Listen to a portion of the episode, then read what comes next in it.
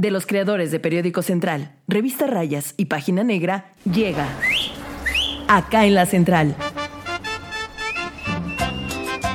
El periodismo irreverente hecho podcast. Pásele, ¿qué va a llevar? ¿Qué va a querer? Quiere guardar toda la que tenemos acá en la central. Acá en la Central.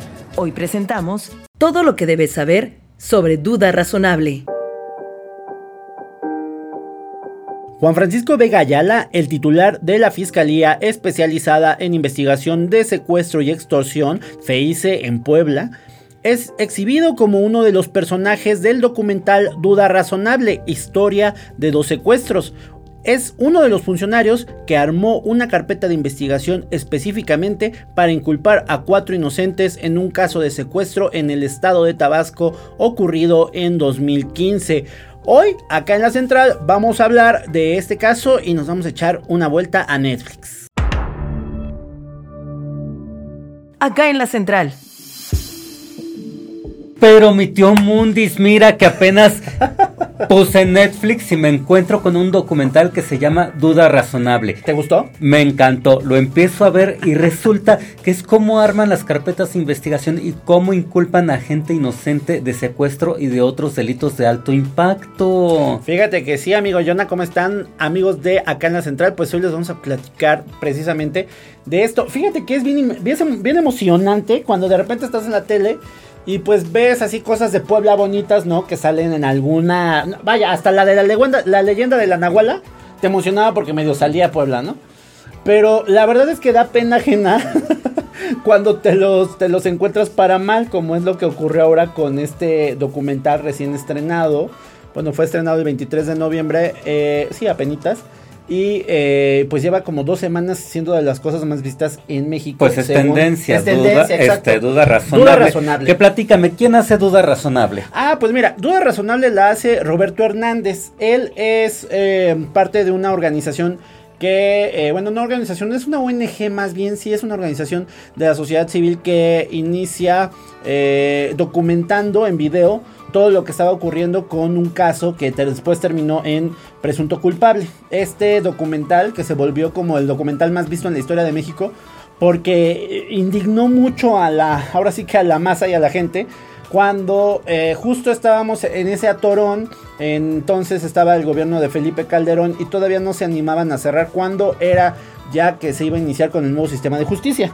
Entonces lo que eh, exhibe en ese primer documental Roberto Hernández y los abogados con cámara, se llama esta organización eh, que, que, él tiene, esta, esta ONG, eh, realizan el seguimiento de un caso de una persona que está en el viejo sistema de justicia, ahora viejo sistema de justicia, que pues realmente era eh, pues inocente a todas luces y como lo dice el nombre del documental, es eh, pues es obligado o es forzado como ocurría antes a eh, decir eh, por qué era inocente, ¿no? Como ocurría antes. Primero te agarramos y luego averiguas, ¿no? Decían los, las, las autoridades. Entonces, ese documental provoca, digamos, todo un cisma dentro del sistema de justicia y acelera que se inicie el nuevo proceso que inició a raíz de 2016, ¿no? Por allá de 2016.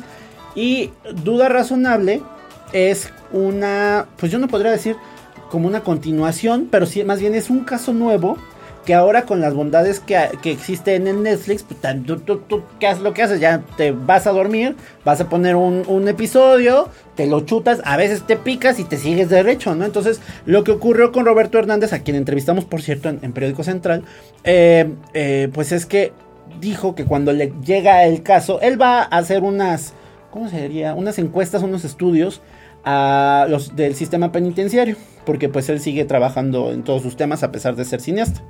Y entonces llega a Macuspana, Tabasco. En Tabasco. En Tabasco, donde, porque Tabasco es un Edén. Y no necesariamente un Edén en la cárcel de Macuspana. Oye, sí, no, está, está bien, bien feita. Pero ¿y cómo le hace para que lo dejen entrar y no, grabar? Pues es que realmente lo que estaba haciendo era un estudio, ¿no? Y entonces obviamente él eh, puede ingresar por, por esos términos y pues también tiene todos los, todos los, este, digamos, eh, refuerzos legales como para, para hacerlo. El asunto es que ahí adentro conoce a una persona, y es lo que me contaba en la entrevista un poco, que eh, llega una persona y le dice, es que me están, me están, este, yo soy inocente, a mí me pasó lo de, lo del documental, ¿no? A mí me pasó lo de, lo de la primer, el primer, este, documental que hiciste, y él decía, él no le creía, ¿no? O sea, él realmente se está, estaba muy reacio a realmente creerle, porque primero le dijo, no, pues es que son dos secuestros. Dice, ¿cómo? O sea, te acusaron por dos secuestros y quieres, o sea, y eres inocente. Y entonces él le dio, pues dice la verdad que, que él no creía que él desafortunadamente no creía en la palabra de este muchacho y le dio el número a él donde localizarlo. Y después, meses después, la familia lo encuentra. Y la familia... que dice que la, misma hermana viaja a la Ciudad de México, ¿no? Viaja a la hermana de Ciudad de México y por fin se entrevista con él y ya les empieza a, empieza a escuchar la historia completa de qué era lo que había ocurrido y es prácticamente un secuestro de dos hermanos, dos señores ya grandes y todo se da, digamos, en el contexto de la detención de cuatro personas, entre ellos el muchacho que se le acercó a Roberto. Que es al que le disparan en la mano. En la mano, ¿no? Es uno de ellos. Entonces, el asunto es que eh, a este hombre que le disparan en la mano al inicio del, del, documental se explica, eh, pues obviamente le arman todo el proceso.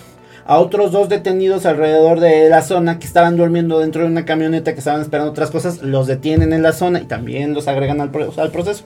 Y luego este, a otro, a un cuarto, Darwin, lo le agregan al proceso, pero cuando él iba a comprar, creo que aceite o algo, gas. Había salido a la tienda. A comprar, iba a buscar gas porque tenía que, e, era carnicero y tenían que hacer carnitas, me parece, algo así. Entonces les arman todo el expediente de tal manera que eh, los acusan del secuestro de una mujer, eh, que es una señora ya bastante grande bueno, arman el secuestro y arman la banda de secuestradores. Y arman la banda de secuestradores, porque todo el mundo dice es que nosotros ni nos conocíamos, ¿no? Y entonces ya entre ellos empiezan a ubicar qué era lo que estaba pasando, les ponen un muy mal abogado en un inicio y entonces cuando ellos ya descubren el caso, pues contratan a otro abogado que era mucho mejor y ese abogado aparte conocía a todos, todo al interior de la misma este, fiscalía de Tabasco y sabía el cochinero que había. Y ahí es donde vienen los funcionarios que ahora están eh, pues trabajando en Puebla, ¿no? O sea, cuando ellos se empiezan a dar cuenta eh, de las irregularidades, dice que la primera irregularidad es que el mismo secuestro estaba denunciado en dos ocasiones, uno ante la FGR y otro ante la Fiscalía de Tabasco. Y el primer secuestro de la FGR era totalmente distinto y acusaba a otras personas.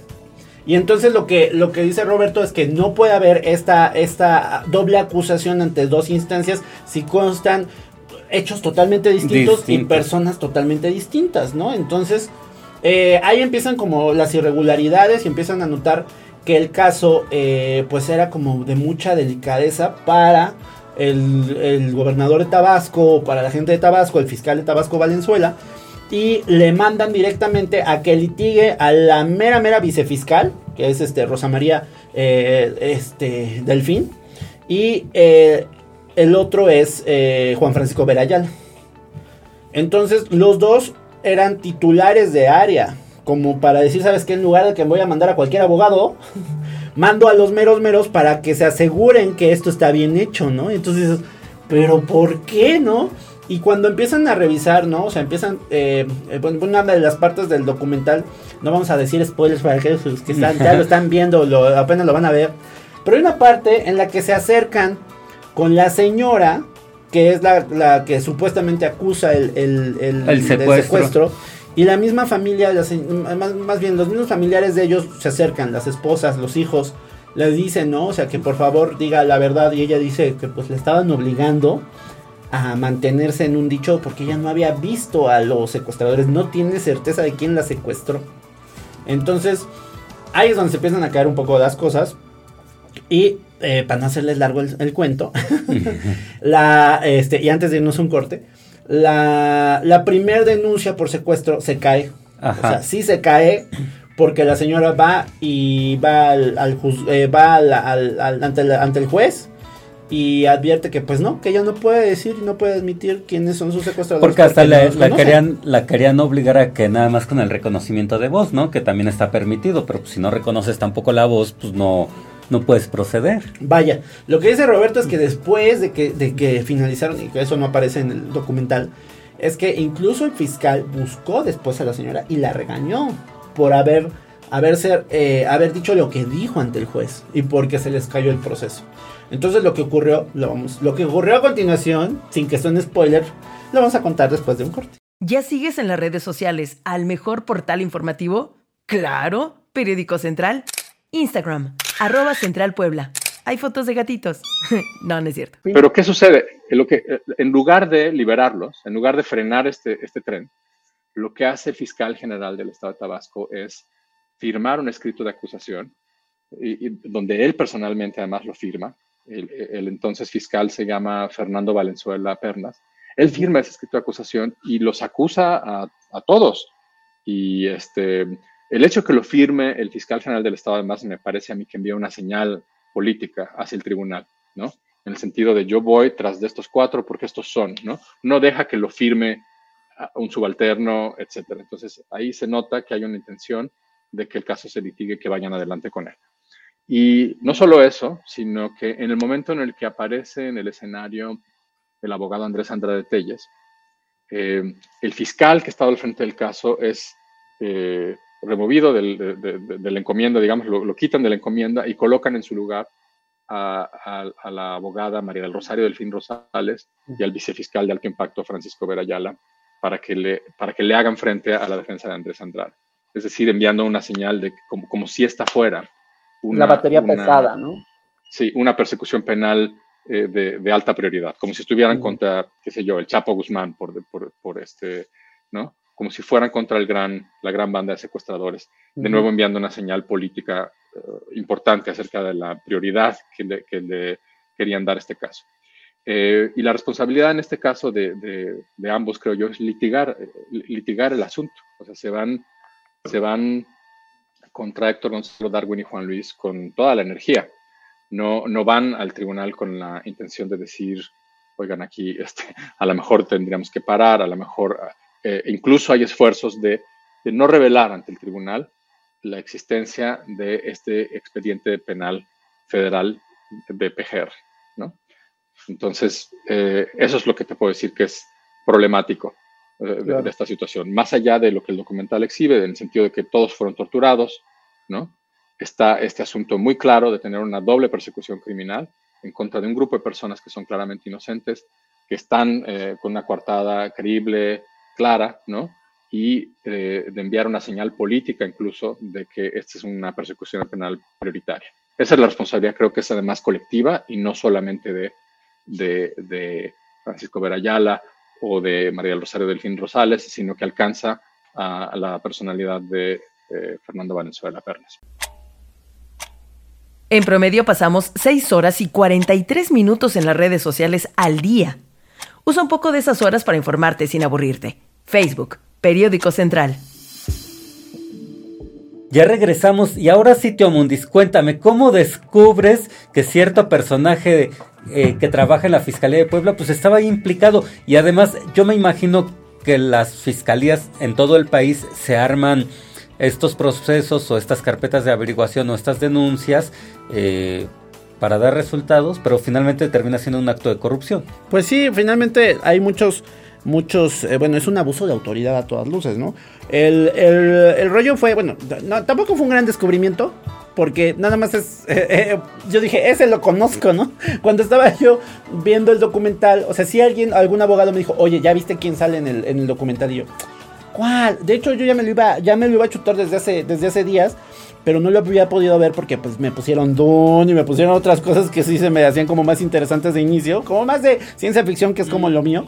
Y entonces dije, ay, pues vamos a verlo, ¿no? Ya lo, voy a ver. Y cuál, o sea, sí es sorprendente que este personaje, este Juan Francisco Vera Ayala, aparezca porque pues, tiene poquito que llegó acá a la fiscalía en 2018 y llegó como siendo un funcionario muy presumido por Gilberto Higuera Bernal. Lo presenta. Justo, ¿sabes cuándo entró? Cuando llega al poder Marta Erika Alonso, eh, jala de secretario de Seguridad Pública a Fernando Rosales, ¿no? Que estaba en ese entonces en FISDAI.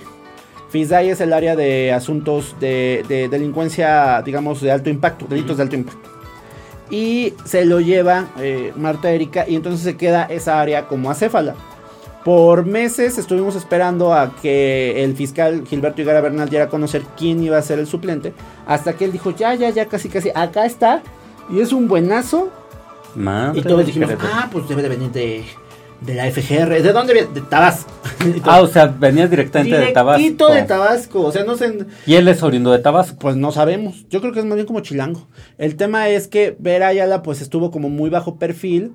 Eh, luego se atravesó, obviamente, el cambio de, todo el tema del gobierno de Marta Erika, ¿no? De que fallecen los Morenos. La pandemia. Luego la pandemia. Entonces, como que nunca hubo gran. Y la verdad es que pues, los medios de comunicación, desafortunadamente y afortunadamente para las autoridades, pues están un poco alejados ya de la dinámica de la fiscalía, porque antes la fiscalía te bombardeaba con ruedas de prensa y era una mínimo una a la semana, eh, dos a la semana, con los delitos así como más graves. Y a raíz de la pandemia, pues todo ha sido pues vía boletín, ni Zoom, solamente nos dio, ha dado una entrevista en toda la pandemia fiscal. Imagínate, o sea, y ya de ahí todas son, son banqueteras. Entonces, digamos, este desapego que hay también con los medios, pues les ha convenido a ellos. Y la verdad es que también el funcionario este, pues no lo marcábamos mucho, pero cuando yo lo vi en el, neta, fui a Google y dije, no, sí es, sí es él, ¿no? Y entonces lo que ocurre es que a ellos en específico les encargan la conformación de toda esta carpeta. O sea, él fue, el juez. Él fue el responsable de inculpar a los inocentes. A, cuatro inocentes, ¿no? Entonces, que es ahí donde viene ya la preocupación de nosotros, ¿no? Si este señor va llegando en 2018, ¿no? Y viene directito de Tabasco, ¿no? O sea, los últimos hechos que registra el, documental en el último capítulo manejan hechos de 2017. O sea, estamos hablando de menos de un año, menos de medio año, ¿Cuatro seis meses. Ajá. O sea, él llega en 2018, ¿no? Y entonces ya lleva, eh, ya lleva más de, más de cuatro años en el cargo. ¿Qué podemos decir de las carpetas de investigación que están integradas aquí en Puebla? O sea, ese es, ese es el temor. Y lo que decía el, autor del, documental era que, eh, por ejemplo, a ti como ciudadano, sí te queda un registro de que tuviste un delito, ¿no? y ahí apareces y, no puedes sacar un acta de antecedentes no penales y entonces eso no te da derecho a trabajo o te piden algún trabajo a ese documento. Pero ¿y qué pasa con los funcionarios que no hacen bien su trabajo? Sí, exactamente, o como eh, toda esta bola de corruptos que pues más allá de procurar la impartición de justicia, se la pasan chingando a la gente a la gente inocente, pero bueno, eso es lo que pasa, ¿no? O sea, y además, ¿qué garantías? O, sea, imagínate yo de saber que este señor arma expedientes y arma bandas de secuestradores. Un día te va a encontrar allá afuera caminando y te va a levantar y te va a decir eres secuestrador y te empieza a armar todo tu, tu paquetito. O sea, falta, falla eh, al, a este tema de, de, que debemos de tener eh, autoridades intachables porque son los que están juzgando estos temas, ¿no? O sea, y era un poco lo que, lo que señalaba en la entrevista que nos dio a Central Roberto Hernández. El asunto es que pues muchos de ellos van a otros, otras zonas del centro del país y no hay... Eh, o sea, nadie pregunta, bueno, ¿y este hombre dónde trabajó? ¿No? Ah, ¿qué caso llevó? O sea, no hay una auditoría aleatoria en la que pueda revisar, él llevó tal y tal y tal caso, vamos a ver qué dicen las este, personas que participaron en ese caso, qué dicen los inculpados, qué dicen eh, las víctimas, ¿no? ¿Cómo resolvió, cómo trabajó? Nadie pregunta eso. No, pero ¿y por qué lo, por qué se dedican a fabricar pruebas y delincuentes? Mira, lo curioso de este caso es que va de la mano de otro secuestro, por eso es historia de dos secuestros. El secuestro del hermano de esta señora. En un momento, esa familia, no sabemos exactamente porque todo se maneja con, con las iniciales eh, AGP y ACP, no, y G, G, GCM. Entonces, nunca sabes exactamente de qué familia provienen, pero se ve que sí hay como, bueno, que tienen lana, ¿no? O las autoridades le tienen mucho cariño, o le tienen mucho respeto, o mucho miedo, porque eh, esa familia, según lo que relatan, ya había sufrido un secuestro de uno de sus hermanos meses atrás. Luego a ella la secuestran, ¿no? Por este tema de que supuestamente rentaba cuartos y tenía propiedad la señora y todo eso. Luego de que la liberan, a este señor es cuando ocurre, o sea, ¿qué hace? Pues el señor andaba armado, y es lo que también explican. Cuando le dispara el muchacho por este hecho de tránsito, porque le chocó, eh, a uno de los detenidos, pues nunca le dicen, oye, y, el arma que hizo, o sea, ¿por qué el arma no fue embalada, presentada a las autoridades como parte de las pruebas? ¿Por qué nunca hubo un dictamen este, eh, sobre psicológico sobre, la, sobre ese señor, no? O sea, él ya venía con la presión de que su hermana había sido secuestrada y otro hermano había sido o habían intentado secuestrar y entonces él cargaba un arma y ya el primero que llegó va y le dispara, ¿no? Y nunca hubo más investigaciones. Entonces, y además por lo que relatan en el documental, pues fue él el que choca al chavo, ¿no? Que creo que iba en un suru o algo iba, así. Iba en un suru y, y, o sea, todo lo que explican en el documental es que no hay razones de modo eh, y lugar como para que estén involucrados en el primer secuestro. Y para el segundo secuestro, que ya sé que les achacan después para que no se vayan, o sea, sí logran la libertad de uno de los cuatro inculpados, pero los otros tres se quedan allá. Y lo que ocurre es que no hay forma de corroborar o ubicar o confirmar que ellos realmente hubieran estado tramando un secuestro contra este señor ahora. Entonces, la verdad es que da mucha, mucho coraje. Pues sí, tío Mundi. Si mira, aquí en Puebla esos casos pasan todo el tiempo. Pasan todo el tiempo y fíjate que la, yo creo que sí ha, habido, ha despertado cierto interés entre, sobre todo entre los abogados, porque son los que luego más sufren a los funcionarios de fiscalía. Eh, los abogados sí están investigando y sí están, a mí por lo menos están por pasarme algunos casos que tengan que ver y que tengan similitudes en este asunto del armado. Yo te tengo un caso. Tú me tienes un caso, pero bueno, seguramente ya, ya me lo, ya me lo eh, este, confirmarás después, me lo presentarás después, pero mientras tanto podemos eh, dejarles de tarea a todo el público de acá en la central. Uno, que escuchen la entrevista que le hicimos a Roberto Hernández, que está muy buena y detalla mucho eh, alrededor de este documental. Y dos, si no ha visto el documental, vaya, a verlo. Vaya a verlo. Apague ahorita el podcast, apague acá en la central y préndale a Netflix. Préndale a Netflix. Recuerde que se llama Duda Razonable. Historia de dos secuestros. Así lo encuentra. Y, eh, ya le vamos a cobrar a Netflix, yo creo, de tanto. De tanta promoción que le hacemos. Mira, y de la nada, pero no, la verdad es que está padre que eh, yo, a mí me gustan mucho los documentales que sacan luego Netflix de estos temas de, de delincuentes y esas cosas pero nunca había visto uno necesariamente más que el de las, las este, tres muertes de Marisela. O este, ¿qué otro? Hubo apenas unos que, que, son como muy, muy, son muy internacionales usualmente. Entonces está, está bien que ahora se utiliza Netflix como una herramienta para también denunciar las injusticias, la ilegalidad, este tipo de hechos, la corrupción de algunos funcionarios, para que eso también sirva a los a, y, para presionar, claro. Y para presionar. Sí, porque eso también nos estaba diciendo Roberto, pero ya escuchen la entrevista porque ahí dice si va a haber o no va a haber segunda parte de duda razonable. Ay, Dios quiera Nos dejamos con esa duda. Pues amiguitos, nos vamos, los dejamos. Muchísimas gracias por habernos escuchado. No se pierdan acá en la Central todos los lunes. Y recuerden que estamos en las redes sociales como Periódico Central, Página Negra y Revista Rayas. Estamos en todas las redes sociales, TikTok, Instagram, Twitter. Ya estábamos a abrir OnlyFans. No, no es, ay, no, no es cierto, es broma, es broma. Habrá quienes tengan sus fans, seguramente el Jonah. Pero bueno, muchas gracias y estamos pendientes por más información. Ya saben que nos pueden escribir cualquier reporte anónimo, denuncia. Ahí están en nuestros buzones en Facebook. Gracias. Bye. El periodismo irreverente hecho podcast. A veces no, no es una mala intención lo que explica las cosas. A veces es una eh, pues falta de capacidad de, de razonar con la información que hay, ¿no? Este, y entonces, porque yo, yo la verdad no pienso que los seres humanos seamos eh, malos por naturaleza y que nos levantemos todos los días con el afán de fregar, fregar a otros. Y yo, yo sí creo que podemos ser víctimas de, sesgos muy graves, muy importantes, este, y que si no tenemos las herramientas para protegernos de esos sesgos, pues, eh, pues somos incapaces, digamos, de lidiar con la información. A mí me pasó, a mí me pasó cuando conocí a Gonzalo, Gonzalo es uno de los que están ahí, está junto a, ahí está, este, Gonzalo es el, es el primero que conozco. Eh, me narra que está acusado de secuestro, pero que está acusado luego de otro secuestro. Son dos secuestros y yo me espanto. Y yo me espanto y digo, chino, o sea, ¿será un secuestrador? ¿Qué hago? Le di mi teléfono, le dije, llámame. Eh, em, eh, llámame y llámame varias veces y a lo mejor me apiado, a lo mejor este, ya veré qué hago, pero la verdad es que me dio miedo. Y, y, ese es uno de los sesgos que hay que derrotar y hay que decir, a ver, si me está llamando esta persona, probablemente es porque confía en mí y porque, y, porque realmente es inocente y, cree que no hay nadie más que le vaya a ayudar. Y así resultó ser, en cuanto me asomé al caso y empezamos a investigarlo, pues dimos muy pronto con esta información que era favorable para él y para el resto de personas que estaban acusadas con él. Y entonces empezamos a filmar el documental. ¿Habrá segunda parte? Pues un poco depende. Adiós, ya se va bien surtida. Cuando quiera puede regresar, ¿eh? Tenemos más. Acá en la central. El periodismo irreverente hecho podcast. Conducido por Edmundo Velázquez y Jonadab Cabrera. Guión e investigación, redacción Periódico Central. Producción y edición, Liz Gómez.